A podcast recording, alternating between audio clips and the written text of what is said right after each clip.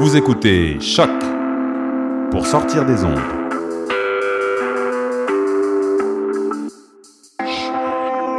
Podcast, musique, découverte. Sur choc.ca. La musique au rendez-vous. Et on poursuit toujours en force avec notre troisième conférencière du TEDx Woman. Elle est professeure au département de génie mécanique à l'Université Laval. Elle préside le conseil d'administration du Centre de recherche industrielle du Québec depuis 2010. Elle est également titulaire de la, chaire de recherche du Canada sur la planification durable des réseaux de la forêt. Veuillez accueillir Madame Sophie Damour. Merci. Merci beaucoup, beaucoup. Quel plaisir d'être avec vous ce soir euh, et de munir à ce mouvement euh, où les femmes euh, vous partagent et nous partagent leurs passions, leurs ambitions, leurs rêves. C'est un plaisir pour moi d'être ici. J'ai choisi ce soir de vous parler du pouvoir de l'innovation.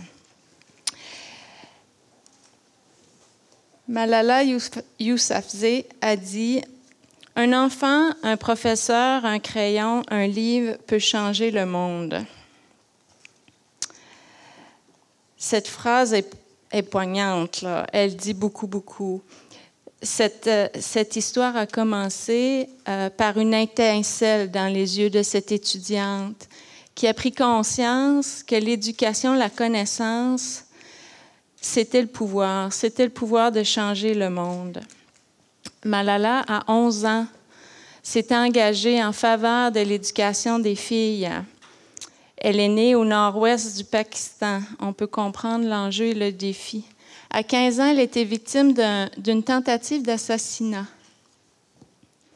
Elle a dit Les terroristes ont peur des, des livres et des stylos. Le pouvoir de l'éducation les effraie. Moi, c'est ce pouvoir que je me suis donné. C'est ce pouvoir que nous pouvons nous donner, nous tous nous donner.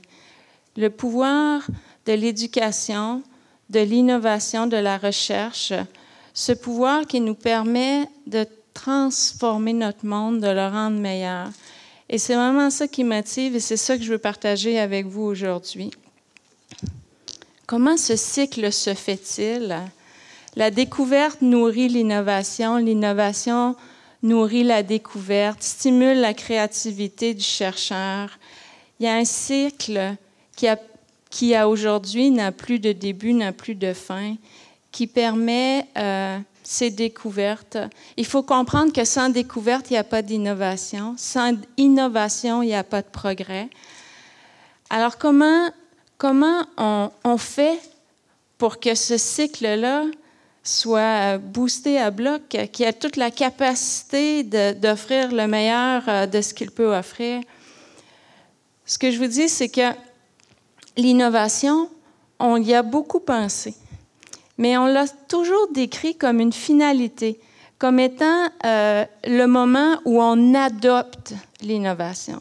Moi, je vous invite à y penser autrement. Je vous invite à y penser dans les termes de son processus particulièrement de son carrefour, où on réunit les chercheurs, les innovants, où ensemble ils partagent leur expérience, leur culture, leur savoir-faire, leur histoire, et ensemble définissent des trajectoires de changement.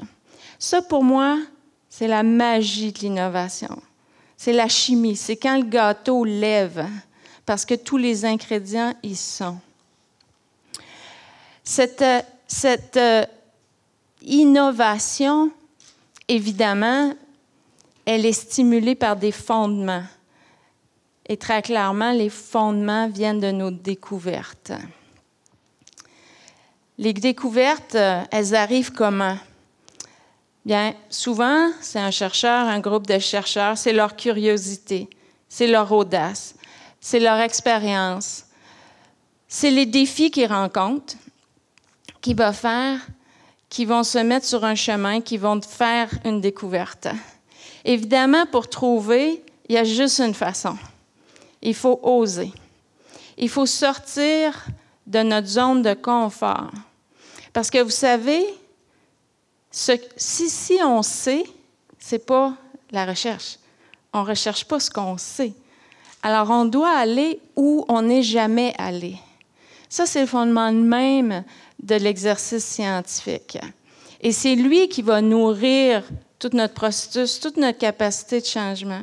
Et quand je regarde la planète, cette belle image, cette belle photo, évidemment, je vois une belle planète, je vois beaucoup de défis.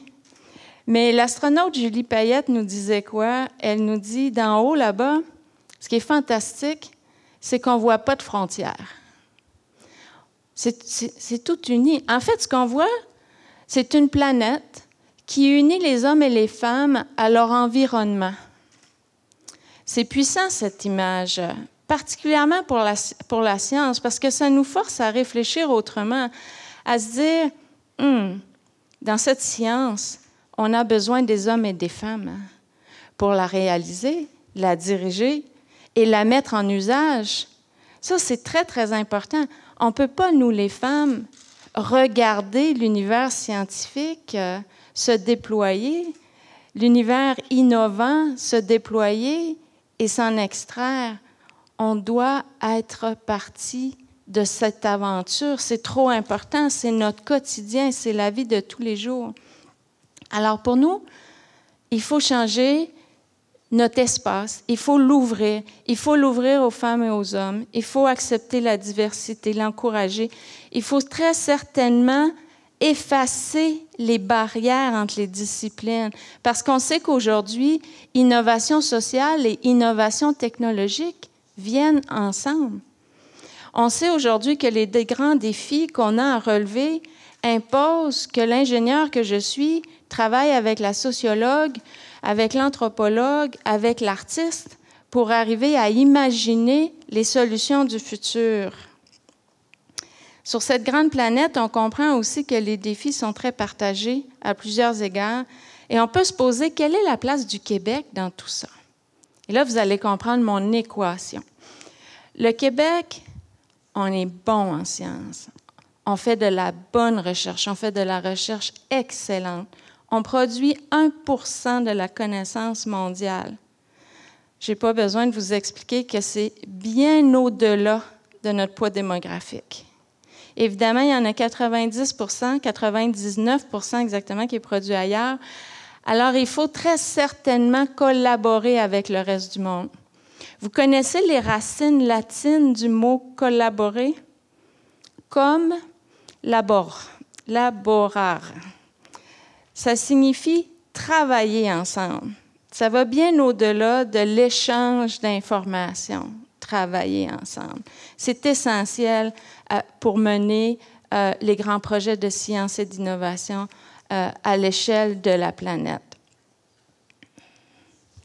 Maintenant, je ne vous parlerai pas de mes vacances. Je vais vous parler des ruptures de ces grandes vagues d'innovation. On sait que depuis les années 1780, des économistes de l'époque, du début du 19e siècle, ont, compris que une grande partie de la dynamique internationale, de la dynamique planétaire, était associée à de grandes vagues d'innovation, de grands moments. De l'hydroélectricité à la machine à vapeur, à la pétrochimie, à l'avionique, aux télécommunications de grandes vagues qui ont créé des ruptures importantes dans les systèmes géopolitiques, qui ont euh, été euh, à la source de crises économiques, qui ont inévitablement transformé l'économie et transformé l'emploi.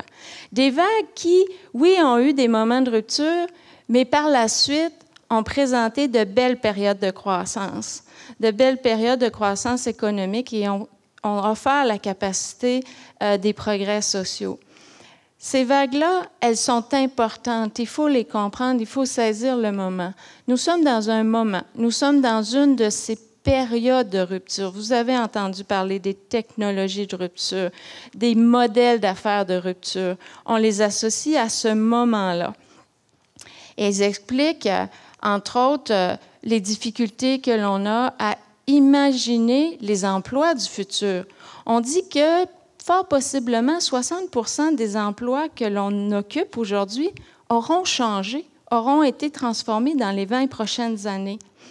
Alors ces vagues, elles nous préoccupent et il faut savoir euh, les utiliser le mieux possible. Il faut savoir et il faut comprendre, je crois que vous le comprenez, à un moment où l'environnement, la perspective sociale et la perspective économique doivent jouer de pair, qu'une stratégie euh, de, mouvement économique à courte vue ne nous permettra pas de surfer sur cette vague-là, loin de là. Il faut avoir une perspective à plus long terme. Qu'est-ce qui s'en vient?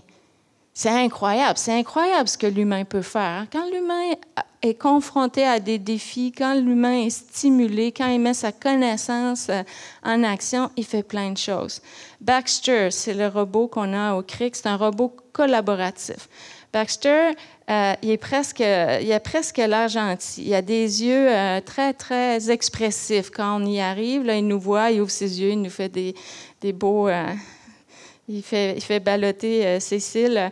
C'est un robot euh, qui, euh, on dit collaboratif parce que on peut cohabiter avec lui. Il nous fera pas mal. Il n'y a pas besoin d'une cage, Baxter. Il a des senseurs. Il sait faire. C'est un robot qui apprend tout seul. On n'a pas à le programmer. Baxter, on lui fait faire des choses et il les apprend. Il les répète. Pourquoi je vous montre Baxter? Euh, évidemment, quand vous avez, on entend parler partout de l'industrie 4.0, des manufacturiers innovants avancés, mais bien au-delà de ça, la robotique va envahir nos maisons. La robotique va aider nos aînés, va les accompagner dans leurs tâches quotidiennes, dans leurs capacités. Les robots s'en viennent. C'est un élément important du futur. Comment allons-nous faire? Qu'allons-nous faire? Nous, qu'allons-nous faire au Québec pour euh, s'assurer qu'on prenne le meilleur de ces technologies? À droite, en haut, vous devez vous demander c'est quoi cette petite pièce? Cette petite pièce-là a été imprimée 3D. Une imprimante 3D, c'est à peu près 5 euh, pieds par 5 pieds, 5 pieds de haut. Euh, ça, fait des produits extrêmement complexes en petites couches de métal qu'on dispose les unes par-dessus les autres, des pièces qu'on ne pourrait pas manufacturer. Cette pièce-là, euh, ça a l'air d'une pièce bien ordinaire. Euh, c'est une prothèse crânienne. C'est euh, suite à un traumatisme crânien d'une vraie personne qui a eu besoin d'une prothèse crânienne. Grâce à l'imagerie médicale, on a reçu la pièce, on a reçu l'image, on a produit la pièce, la juste pièce, la bonne grandeur pour cette personne. C'est le genre de choses qu'on va faire avec l'impression 3D. Donc, des technologies qui s'en viennent, qui sont de rupture. Auparavant, la pièce du bas, on aurait eu une pièce remplie ici de machines pour pouvoir la produire, remplie. Aujourd'hui, on le fait avec cette impression 3D. La génomique, vous savez, ça a pris euh, à peu près 15 ans, séquencer le génome humain la première fois, des milliards de dollars. Aujourd'hui, à 3000 dollars, vous pouvez faire séquencer votre génome, vous aurez les résultats en dedans d'une semaine ou deux semaines, une transformation incroyable. Vous avez entendu parler de Montréal, ville intelligente. Ces villes qui maintenant, grâce à l'intelligence artificielle, aux senseurs, ont des, euh, des, systèmes qui gèrent le transport, qui gèrent l'énergie, qui gèrent les télécoms, des millions de data qui viennent d'où? D'objets connectés. Savez-vous qu'il y a plus d'objets connectés aujourd'hui qu'il y a d'humains connectés? Il y a 4 milliards d'humains connectés, il y a 25 milliards d'objets connectés. Toutes ces transactions informationnelles forment ce qu'on appelle le big data, cette grande, grande, grande masse de données Maintenant, cette masse de données, on fait quoi avec? Il faut la mettre à l'usage de nos collectivités. Il faut savoir l'utiliser pour rendre notre monde meilleur. Il faut avoir cette perspective.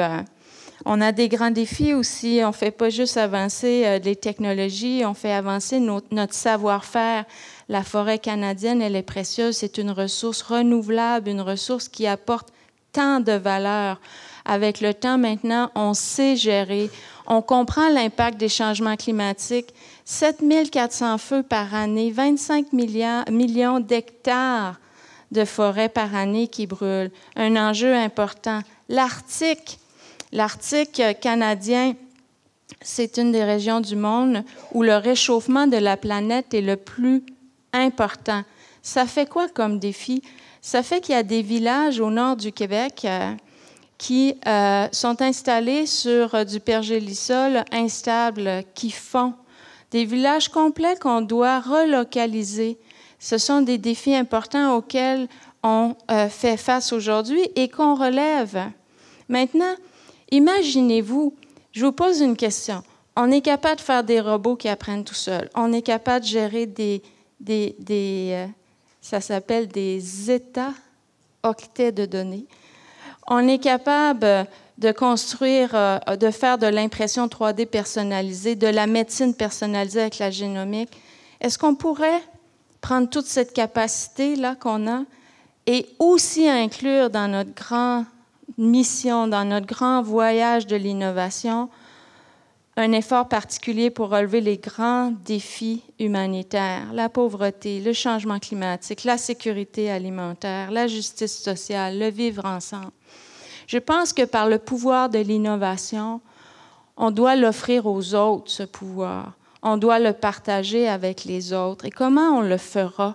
C'est ça ma préoccupation, c'est ce qu'il faut faire. Voici des exemples. Le, Centre de recherche et développement international du Canada permet aux chercheurs canadiens de travailler avec les chercheurs de différents pays du monde et de trouver des solutions. Qu'est-ce que vous avez ici? Un grand projet qui s'appelle Cultiver l'avenir de l'Afrique. Ensemble, ils développent de nouveaux euh, de nouveaux produits, de nouvelles façons de s'alimenter.